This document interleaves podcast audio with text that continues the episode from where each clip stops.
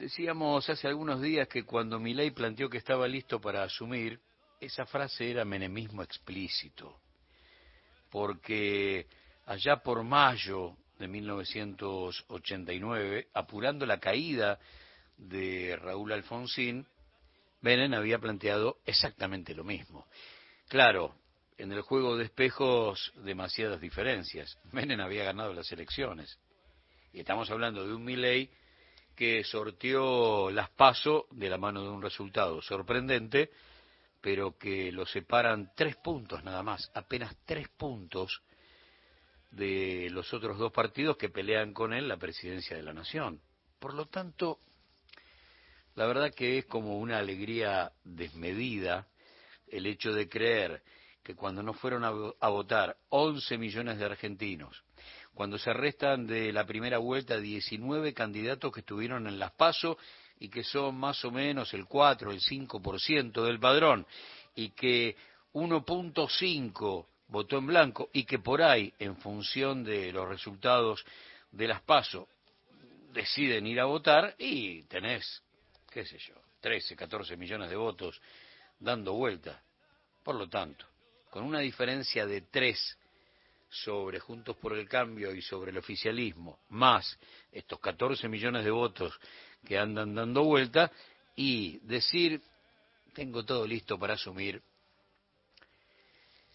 es apretar el acelerador demasiado. Me hizo recordar esto a un capítulo del presidente que no fue, aquel libro de, de Bonazo sobre Cámpora, que se llamaba Herederos Apurados y que tenía que ver con cómo López Rega e Isabel iban como quemando tiempos para que las llaves de la Casa Rosada quedaran en sus manos.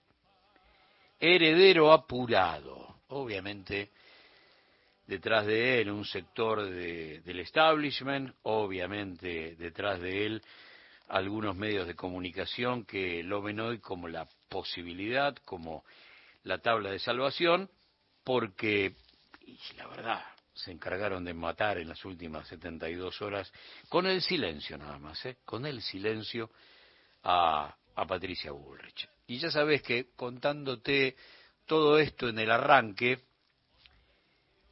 sabes que estoy empezando a hablar de cómo hace 24 horas los golpistas intentaron generar un imperfecto juego de espejos con 1989 a través de, supuestos saqueos que fueron apagados fundamentalmente por los propios vecinos, que no aceptaron la invitación de, de algunos grupitos mal armados o armados a las apuradas, que fueron los constructores de la escenografía de un día que hoy queda reflejado en las tapas de Clarín y La Nación, hablando de saqueos y detenidos, hablando de ataques a comercio, etcétera, etcétera, etcétera.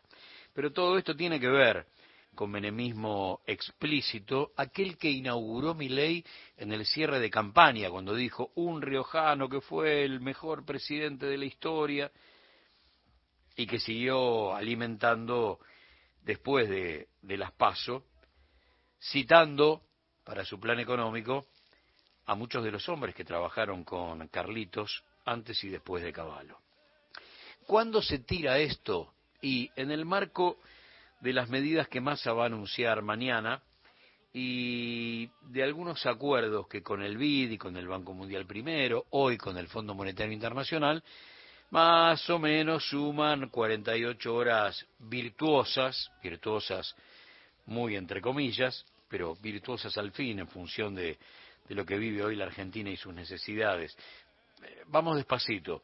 Ayer financiamiento del BID y del Banco Mundial por 1.300 millones de dólares, créditos para obras y para gasto social, ampliación de Salto Grande, Puente Corrientes Chaco, fondos para reforzar la tarjeta alimentar y la asignación universal. Hoy, Fondo Monetario Internacional, aprobación del desembolso por 7.500 millones de dólares, y después de cumplir con la guita que te prestaron Qatar, Swap Chino, más o menos te van a quedar 3.400 millones. A ese monto hay que sumarle los 1.700 millones que se acumuló en el mes de agosto por compra de dólares del Banco Central y más o menos con 5.500 millones de dólares, frenás el perfil desestabilizador del verde ilegal. Resultado, dólar oficial congelado hasta noviembre. Se supone que mañana se empiezan a tirar los anuncios. Se habla de 10 medidas que van a ser lanzadas de a dos por día. Los destinatarios, bueno, jubilados, pensionados, trabajadores formales, trabajadores de la economía social, beneficiarios de programas sociales, asignaciones, pymes y todos los integrantes de la economía social. Las primeras medidas, se supone, serían aumento salarial a través de una suma fija para los trabajadores registrados y un refuerzo para jubilados y pensionados. En ese marco, en ese marco, se apuró la escenografía del día de ayer en tres provincias, con respuestas de sus gobiernos locales que la verdad estuvieron a la altura de las circunstancias y con operaciones que uno espera sean aclaradas en, en las próximas horas. Pero vos sabés que nos gusta con la arcilla del pasado a veces tratar de explicar el, presente. Y vamos a invertir un par de minutos en contarte, por ahí si vos sos muy joven y necesitas descubrir ese 1989, esos primeros seis meses de 1989, o si por ahí sos un veterano desmemoriado, contarte las diferencias, las enormes diferencias que hay entre aquel 1989 y el pretendido juego de espejos de algún sector de la derecha fascista en la República Argentina que busca desestabilizar. Vuelvo al comienzo. Busca desestabilizar después de haber obtenido una victoria por tres puntos sobre el tercero y dos puntos sobre el segundo en las paso. Por lo tanto, es raro todo esto. Y vuelvo a reiterarte que es un escenario muy complejo porque no votaron 11 millones de argentinos, porque se bajan 19 candidatos entre las PASO y, y, las elecciones generales, y ahí andan dando vueltas más o menos 4 millones de votos, o el 4% del padrón, perdón, y hay un 1.5 de voto en blanco que vaya uno a saber qué destino tiene después del triunfo de Milei en las PASO, que insisto, fue de tres puntos sobre el tercero. Entonces, estar hablando de entrega anticipada del poder, la verdad, es un espejo demasiado imperfecto con aquellos primeros seis meses de 1989, cuando, también como alguna vez lo dijimos, se dio en América Latina y en ese reverdecer de las democracias el primer golpe blando. Veníamos de los golpes tradicionales y el golpe de mercado contra Raúl Alfonsín significó el primer golpe blando en la región. Pero a ver, vamos juntos. Durante enero de 1989, lo primero que sucedió fue la profundización de los cortes energéticos que habían comenzado en el 88 desastre social. El 23 de enero, copamiento del regimiento de la tablada, terremoto político. El 7 de febrero se pone en marcha el golpe de mercado, se lo conoció como el martes negro. El poder real generó un aumento del dólar del 40% y de ahí a la hiper de tres cifras las tapas de Clarín empezaban a pegar muy duro para lograr el final de Alfonsín. Lo hacían con la cotización del dólar como, como bandera. Seguime. El dólar cerró a 48 australes y las tasas están muy altas, 6 de abril.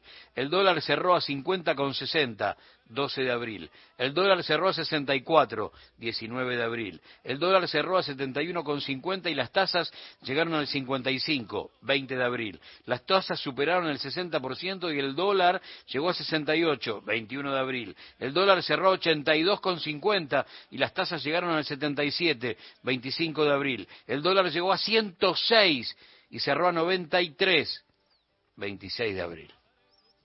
Resultado, hiperinflación de tres cifras y golpe de mercado. El 21 de abril, Alfonsín en cadena nacional buscó acuerdos con la oposición para llegar, aunque sea en muletas, al 10 de diciembre. lo que él buscaba era el símbolo de la democracia nueva, recién parida, después de ese siglo XX repleto de interrupciones constitucionales y esencialmente después de la última dictadura militar. Y cuando decimos última dictadura militar, decimos 30.000 desaparecidos, 500 centros clandestinos de detención, tortura y muerte, robo de bebés, vuelo de la muerte, censura, exilio, presos políticos, de eso hablamos. ¿eh? Elecciones del 14 de mayo, la victoria de Menem, y el 21 de mayo, el 21 de mayo, tapa de Clarín, reportaje exclusivo, Menem, asumiré antes si hay consenso. 21 de mayo, siete días después de las elecciones, Clarín titula, anticiparán la entrega del poder. Y abajo, reportaje exclusivo, Menem, asumiré antes si hay consenso. Siete días después de las elecciones. Acuérdense que el 30 de mayo, entre el 28 y el 30, arrancan los saqueos y mandan a morir a 14 argentinos. Generalmente esa cifra no se recuerda. 14 muertos, 7 en el Gran Buenos Aires, 6 en Santa Fe, 1 en Tucumán y el 30 de mayo estado de sitio. El 9 de junio Alfonsín se reunió con los principales grupos empresarios. Che, loco, me dejan llegar al 10 de diciembre. Y ahí la famosa frase de Manieto, usted no entiende, ahora usted es el problema. Porque Alfonsín no permitía modificar el artículo 45 de la ley de radiodifusión de Videla para que pueda blanquear Clarín la compra de Radio Mitra y tener multimedios. Entonces, usted es el problema. Tres días después de esa reunión, renunció Alfonsín y anunció la entrega anticipada del poder que se generó el 8 de julio. Ese mismo día, el 12 de junio, Terraño voló a La Rioja para comunicarle a Menem la renuncia de Alfonsín. Y cuando llegó, Menem estaba reunido con Terraño. Menem estaba reunido con, con Manieto, perdón. Terraño golpeó la puerta y Menem estaba reunido con Manieto. Hay diferencias, bastantes.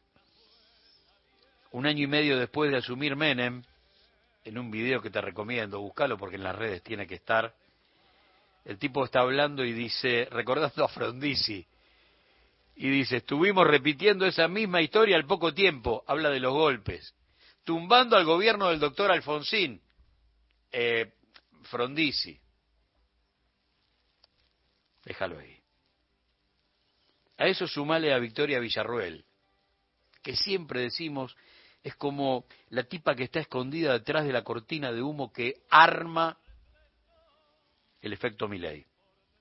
Pero Victoria Villarruel, la negacionista, la videlista, la procesista, y la verdad que ayer te dijo, somos esto, ¿eh? está en vos, pero somos esto. Y entonces volvió contra los juicios de, de memoria, verdad y justicia. Volvió a cargar como lo hizo Menem en 1990 contra la ex ESMA diciendo esto hay que demolerlo y hay que hacer un parque de la reconciliación, borrando todas las pruebas del terrorismo de Estado y que por suerte los organismos defensores de los derechos humanos y mujeres como Laura Bonaparte y Graciela Lois presentaron un recurso de amparo en la justicia y salvaron la exesma para que hoy sea lo que es, ese enorme espacio de memoria para nunca olvidar. Hizo más planteos la candidata a vicepresidenta de mi ley, diciendo que hay que sacar los nombres de las víctimas del terrorismo de Estado del Parque de la Memoria. Le preguntaron por un indulto. Bueno, no lo estamos analizando, pero tendría que haber alguna ley y empezó a coquetear con el perdón.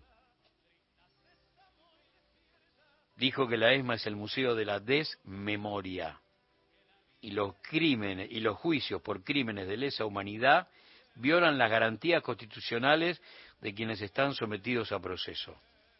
Todo eso, todo esto, pasó ayer. Intentar generar un 1989 cuando estamos a miles de kilómetros de distancia de aquel momento y Villarruel diciendo por América todas estas barbaridades. Ya no saben cómo gritártelo, ¿eh? Te digo por si estás desprevenido. Ya no saben cómo gritártelo. Está en vos. Son, como te decía hace un rato, volviendo a citar aquel capítulo del libro de Bonazo, el presidente que no fue, son los herederos apurados, cuando lo que ellos ya están velando está vivito y coleando y apenas quedó a tres puntos de las paso. Que la vida está